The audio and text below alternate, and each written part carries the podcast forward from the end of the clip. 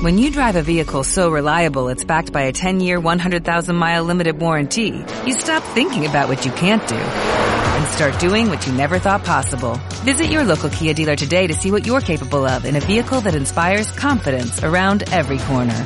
Kia, movement that inspires. Call 800-3334-KIA for details. Always drive safely. Limited inventory available. Warranties include 10-year 100,000-mile powertrain and 5-year 60,000-mile basic. Warranties are limited. See retailer for details.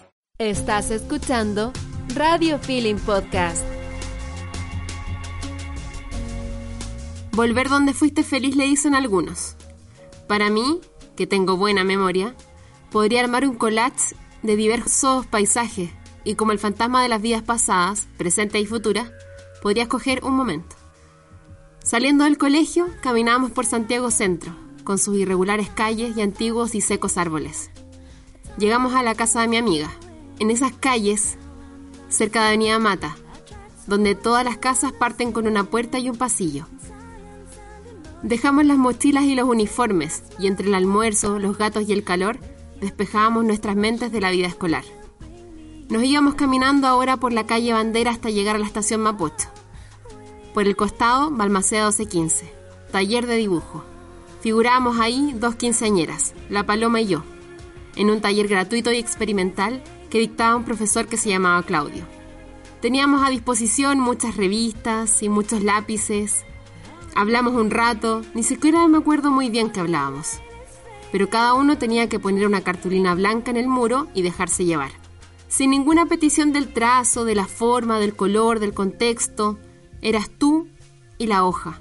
Tú, la hoja y nadie más. Entre medio nos reíamos. Pareciera que la risa en mí es parte de la creación y con quienes comparto esos espacios tiene que embriagarse de eso también. El profesor se empinaba apasionado. Bueno, bueno, bueno, nos decía con la paloma, golpeando su mano contra nuestras adolescentes obras. ¡Qué impulso! No lo pensábamos, solo disfrutábamos. Que nadie venía a decirnos, así no es, esto no está bien. Éramos dos niñas, explorando ideas en un espacio genuino fuera del contexto obligatorio escolar que habituaba nuestros días rutinarios. Salíamos de ahí, caminando con nuestras cartulinas victoriosamente por el paseo Ahumada. No sabíamos por qué, pero fingíamos ser argentinas, que se paseaban con desplante y soltura por una calle que no les pertenecía pero que hacían suya. La gente nos miraba. Nosotras solo nos reíamos, y cada una emprendía el rumbo de vuelta a casa. Yo me fui para el cine, luego transmuté a mil disciplinas más. La paloma se fue a las artes visuales y luego a mil disciplinas más también. ¿Será que el impulso de estar en un contexto libre, creando sin prejuicios, nos hizo perder el miedo? ¿Cómo estáis, Paloma? Ay, qué emocionante escucharte. qué bacán. Como un viaje. Es un viaje. ¿Pensáis tú que, que ese contexto nos abrió un poco como como la mente? Sí, de todas maneras. O sea, si lo pienso, creo que sí fuimos muy cómplices en eso, sin saberlo, quizás. Y ahora quizás nos hacemos más conscientes de cuán importantes fuimos en ese momento, no sé, cuán libres fuimos y de lo que se fue gestando ahí para el camino después que cada una escogió. Y sí, o sea, de, de todo lo que dijiste, eh, nos recuerdo muy así, como genuinas, libres, sin prejuicios. Y eso es súper bonito de revivir de cierta manera ahora al escucharte, porque después sí uno se va llenando de prejuicios y de vergüenzas y de limitaciones cuando vas creciendo, ¿no? Y volver a eso eh, me hace súper bonito. Y yo pienso, por ejemplo, que en el colegio, como que ya en arte te dan un, un marco, ya te dicen, ya tenemos que hacer revisamos como un contexto, ¿cierto? Y después como ya, tenemos que hacer una reproducción de alguna wea. Y como que uno sabe que está sujeto a una nota. Y yo creo que en esa diferencia y también como me, me, di cuenta que la formación para mí fue mucho más en los talleres que no tenían contexto de nota. ¿No te pasó un poco eso? Sí, sí me pasó mucho en el colegio y después también al estudiar arte. Y cuando lo hacíamos, claro, en ese espacio que fue el, el taller de dibujo, era súper eh, libre y, y, espontáneo. y, no estaba sujeto a nada más que a expresarnos. Entonces fue un momento yo creo muy importante y en ese momento no, no lo sentíamos como tal ni, ni nada. Creo que fue un momento que nos, nos abrió bastante y nos conectó con nuestra creatividad quizás. Cuéntame de ahí entonces cómo partió como tu rumbo con el arte. Lo que decidiste un poco muy de niña, que también es un contexto súper obligado. De repente tenéis como 17, 18, y ya, tenés que decidir una carrera, tenés que decidir qué estudiar, y como que uno está súper perdido, no cacha nada con cosas ahí que te gusta dibujar y sería. Y como que empieza el rumbo. ¿Cómo fue tu encuentro con el rumbo del arte y como a dónde también te llevó actualmente en tus 30 años. ¿ah? Ah, 30 y siempre años. No, sé, de alguna manera creo que, que, lo tuve desde niña como una herramienta, siempre estaba dibujando, rayando papel, no sé, haciendo ropa de basura, no sé, aros, aros, no aros, aros. haciéndonos accesorios después en su momento. Y todo eso súper inconsciente y libre y, yo creo que eso es la, lo que te lleva a seguir este camino, esa sensación de, de, libertad que tienes cuando creas algo o cuando sigues este camino. Y no sé, a lo mejor tienes todas esas dudas de que te dicen arte y es como igual a pobreza, no sé, está como eh, desde el punto de vista así como medio comparado con una carrera, no sé, tradicional o, no sé, pero tiene otro valor y otro desarrollo quizás y creo que así lo, lo sentimos y nos lanzamos y fuimos valientes de seguir lo que no, nos llenaba más, no sé, el corazón, el espíritu, no sé, y lo que nos hacía conectar con nosotras, porque eso es realmente lo que pasa cuando uno, uno está en lo que le gusta. Después, bueno, después de eso yo me decidí a estudiar arte y hice el ciclo básico en la Chile y iba al colegio y después en la tarde me iba a la universidad y tenía así como una, una especie de, también de, doble vida, así como con mucho, mucho trabajo que a veces llevaba al colegio para terminar el trabajo que, que más tarde eh, llevaba a la universidad. Y, y, ahí también me descubrí mucho que, que, me llenaba mucho más eso que las clases del profe de historia, que las clases... Entonces estaba ahí, en la clase quizás, pero estaba un poco ausente porque estaba más pensando en, en, en lo otro. Y eso, bueno, y de ahí en adelante, no sé, ahora soy como un híbrido porque después estudié maquillaje y... No, y pasaste por orfebrería, ¿cierto? Sí, pasé por la crisis que algunos existencial dicen que existe, claro, en como el tercer o cuarto año de la carrera de licenciatura de arte, que, que dices, termino o no, eh, sigo con esto o no, porque ya te ves un poco en, en el contexto como de, en qué voy a trabajar, qué voy a hacer, de qué voy a vivir, etc. Y dije, no, tengo que terminar esto, o sea, si lo empecé, lo voy a terminar y también porque lo sentía y, de algún modo me hacía feliz y tenía más peso que la, que la preocupación futura de, de qué voy a vivir económicamente, cómo me voy a comprar, no sé, el departamento, la casa, lo que sea. Entonces hice más caso a, a, eso, más a lo que soy. A la presión social. Claro, sí. Ya, y ahí pasaste orfebrería. ¿Te sigues desarrollando como orfebre? No, tengo toda la herramienta y todo, y sí, sí me gusta mucho, pero después como me dediqué más al maquillaje, o a veces al estar trabajando en esto ahora, igual ocupo mucho las técnicas que aprendí ahí también. Mm. Entonces se empieza a fusionar todo de alguna manera. De alguna manera se empieza a fusionar todo, a mí también me pasa. O sea, siempre digo que me marcó en el capítulo anterior a, este.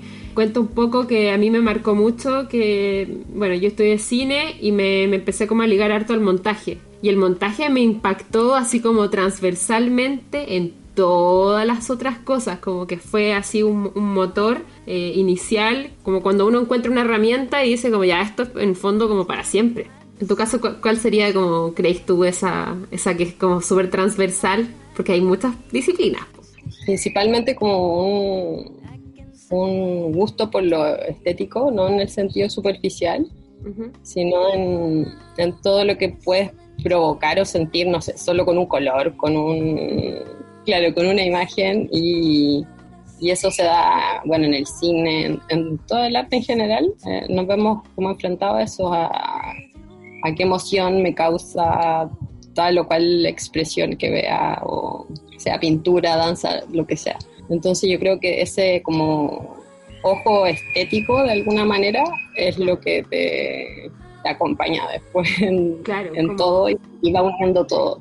Como el, ojo sensible, yo creo que es lo que, como lo que se desarrolla en, este tipo de carreras donde se pone en juego o se pone como en valor más bien. Ni siquiera es un juicio, es como de dónde provienes, en qué contexto estáis y cómo observas desde ese contexto el color, el color, la imagen, la forma, la textura, súper es súper amplio y es súper bonito desarrollarlo, encuentro.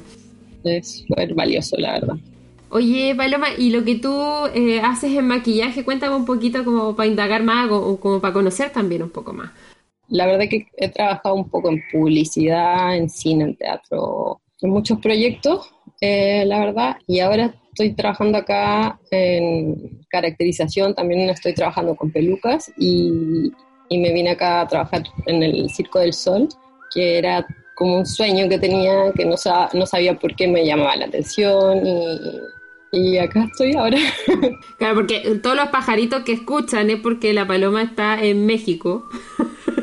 en un ambiente muy eh, tropical, como que atrás de ella hay como 100.000 plantas y a cada rato los pajaritos también son parte del podcast. Claro.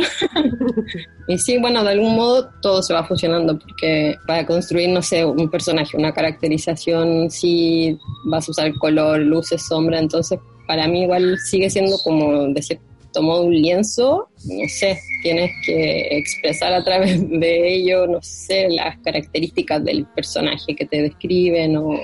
Tu lienzo ahora es como un, un humano. Lo vas a y como completo igual, como, o sea, claro, eh, para varios es el lienzo, para, para el, vestuarista también es su lienzo, para el director de arte, para, para todos, pero bueno, me está, me está como centrando un poco en la idea de, de estos nuevos lienzos, como que finalmente tus manos y tu, y tu cabeza están siendo guiadas en una... plasmándose igual. Entonces está como todo aplicado al final. Qué loco. Qué loco y qué bonito igual eh, poder desarrollarlo así. A mí me gusta harto el maquillaje. Me pasaron maquillaje en, la U y aprendí algunas cosas, pero ahora siento que, francamente, con mi cara se como un papel blanco con los labios rojos. Oye, con la paloma, con la paloma, porque ya teníamos una conexión, volvamos un poco al colegio, igual es divertido. Teníamos una conexión eh, muy fuerte como con el arte, pero también con el humor, como desde un lugar súper auténtico, como amigas, amigas del colegio que podían circular y crear juntas como súper libremente. Y la paloma fue la protagonista de mi primer cortometraje. donde yo la hice hacer cosas, cosas. cosas sucias. Cosas sucias. Estuvo bueno, estuvo bueno ese, esa exploración igual. Oh, qué loco. Como que no, no, no lo había conectado y ahora como... He, pensado harto en ese primer cortometraje que fue muy explorativo también. Y que por ejemplo ahí yo no sabía cómo escribir un cortometraje. O sea, yo escribí una poesía que sí sabía porque me había, estado en un montón de talleres literarios, ponte dentro del colegio, qué sé yo. Eh, cosas que te enseñan de niño. Entonces había escrito una poesía y en base a la poesía generé un guion. Me acuerdo perfecto que había puesto como la poesía y al lado un cuadradito, así como una, nube, como un cómic. Eh, y un cuadradito que decía eh, Paloma camina por la la la. Y en el otro decía como el otro personaje que les ponía unos nombres, uff. Y ahí fuimos construyendo, fuimos a grabar y como manso bolón. Nunca te he agradecido a, formalmente haber sido mi, primera actriz. Y ahora lo pienso, si me dijeran ahora, oye, ¿quieres ser protagonista de algo? Diría, o sea, me pondría mil trabas y limitantes y en ese momento fue, sí, vamos, era como todo lo que fuera explorativo, así como de, en términos de creación, era, vamos. Vamos, obvio que sí. Lanzadas, cómplices en eso. Y el sí, yo creo que el sí he descubierto que es eh, como la magia, y es la magia que hoy me hace no atraparme, al menos en, mi realidad cuarentenística. ¿Cómo está tu realidad cuarentenística? Cuenta un poco eh, cómo, en qué transita y más allá de la pega, más allá de eso, como en qué transita tu mente en cuarentena. Uf, muchas cosas, porque tiene mucho tiempo. Pero algo que me sucedió fue que volví a pintar, por ejemplo. Hace mucho que no pintaba, como de sentarme y pintar y horas, pasar horas pintando. Mm. Eh, sí, volví a, pintar y eso ha sido como un reencuentro también con esa parte más, más genuina quizás, de la, que fuimos cómplices. Sí. Y, y, cuando me hablaste también fue como, wow, como cómo existe, no sé, la coincidencia de que justo me hablaras para conversar acerca de esto. porque justo eh, regresé un poco a eso, que, lo había dejado de lado por mucho tiempo. Y, sí, eh, me he pasado muchas horas pintando. Esto de estar no, no, en aislamiento ni nada, porque yo tengo bastante más libertad que, mm. que ustedes. Puedo ir a la playa todavía un poco. Y, Ay, qué rico. Y sí, o sea, eh, a veces cuando escucho amigos y todo me, pongo en su lugar y quizás lo estaría pasando mucho peor en, ese contexto de que, no sé, de salir y que están, no sé, lo, el toque de queda o esas palabras que, que a mí solo escucharlas me pone como la piel de gallina. Sí, sí, sí volví a, lo que te decía, bueno, a pintar y, también a mucho a ver hacia adentro, eh, a recordar muchas cosas. Y, el día que me hablaste también me, hizo recordar mucho la relación que teníamos, porque era, era no era como, ay amiga, ven que te quiero contar algo, no, oye, tengo una idea. Eh, sí. Encontré esta, esto en la basura. Eh, como que creo que podríamos hacer un, no sé, un vestido. Ok, sí, vamos. Y era, la relación era así, muy creativa, así como explosiva. Sí, y no, y no teníamos otra amiga para contarnos cosas, para explorar como eh, la, otro tipo de, no sé, adolescencia. Sí, no era para hablar del chiquillo, nada, era muy, muy artística. Demasiado artística. Me ha llevado a, recordar ese tipo de, conexiones y, también a extrañar eso y sentir a veces un poco de nostalgia por, por esa, por esa genuinidad que, que creo que a veces se va perdiendo igual. Y es difícil de encontrar esos vínculos después, pues como que uno empieza a transitar, ay, que el trabajo, sí, sí, ay, que, que el amor, y sí. Y como que después como se, se, se vuelve como todo un, una cuesta arriba, o sea, para mí que si bien tengo como amigas súper bacanes y siempre hay una conexión, y entre ellas, por ejemplo, igual está la Cata, que es como fue como también un espacio un espacio creativo también con ella muy fuerte muy fuerte y que todavía tratamos de, continuar pero como que tiene dos hijos. Entonces como hay como por delante tanto que este vínculo como creativo de, espacio sincero honesto genuino eh, vamos a crear eh, a mí me ha costado a pesar de que igual lo he encontrado por suerte pero la verdad es que no no es un lugar donde uno esté como con tanta naturalidad. Sí, después a veces cuesta encontrar eso, ese tipo de vínculos constructivos y, entras, o sea, no digo que sea como súper competitivo, hmm. pero sí cuesta, porque a veces es como, hoy, no sé, se me ocurre que hagamos tal cosa, pero hay mucho prejuicio y hay mucho sentido como de, de lo que es, o sea, no sé, eh, no, mm. es mi proyecto. Entonces, hay mucha gente que tiene miedo como de compartir conocimientos, de compartir creaciones y, y yo me acuerdo, o sea, de, todo esto que recordé de nuestra, nuestra aventura artística que a veces dibujábamos, teníamos una croquera y dibujaba un dibujo yo y, te la pasaba y creo que esos dibujos todavía existen y están en mi casa. ¡Oh, qué bacán! Y, eso no se da tan fácilmente. Claro, por los egos, por, los egos. Ajá. Sí, te encuentras con todas esas cosas que, que va siendo difícil encontrar como partner así. Sí como que, que no, no, le importe en lo que se, es lo que se transforme una cosa. Eh, yo creo que he tratado de, recordarme harto eso en este último tiempo. En verdad, yo llevo como una exploración bien fuerte hace dos años, donde yo creo que he tratado de recordar que lo que yo hago, cuando lo suelto, tiene la capacidad mucho más amplia de transmutar.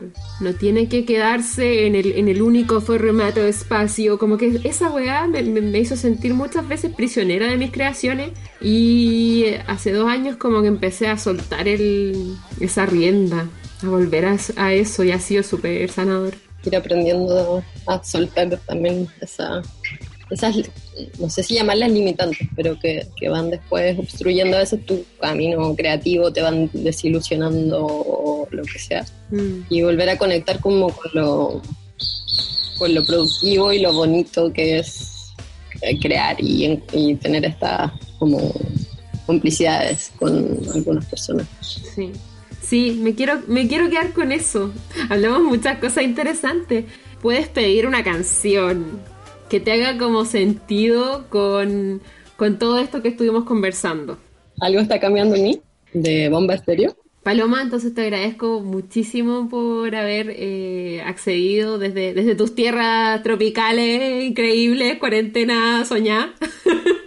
Eh, muchas gracias, eh, fue bacán reconectarnos, recordar esas épocas como que hoy día siento que brillan y que al volver a ellas como que me, sanan mucho.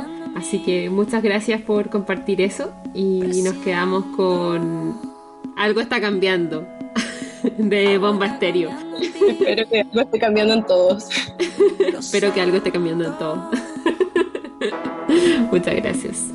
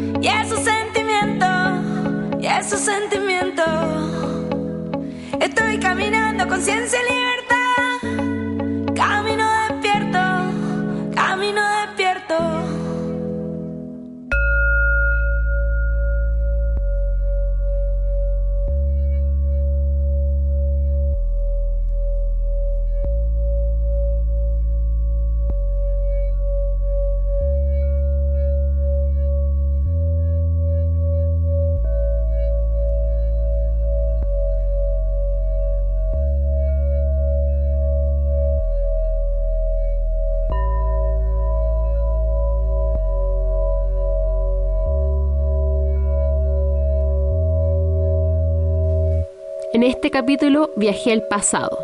Me atreví, me tenía que conectar al parecer. De alguna manera, revolucionarte ha sido mi propia catarsis que he querido compartir. Las canciones que nos acompañaron hoy día fueron bien presentes de esa época, bien trip hop, bien electrónico, algo de New Wave. Awaking, de Airlock, Chase the Blues, de Terranova, Strange Love, de Coop, All I Need, de Air, Lovely Head, de Goldfrapp, Two Wiki, de Uberphonic, Bizarre Love Triangle, de New Order, Breathe from Another, de Esdero, Algo está cambiando en mí, de Bomba Estéreo. Y la canción que me dio más rememoranzas, no sé por qué, es una canción que me gusta mucho, que es de la banda Suba, que se llama Desejos. Nos vemos en un próximo capítulo de Revolucionarte.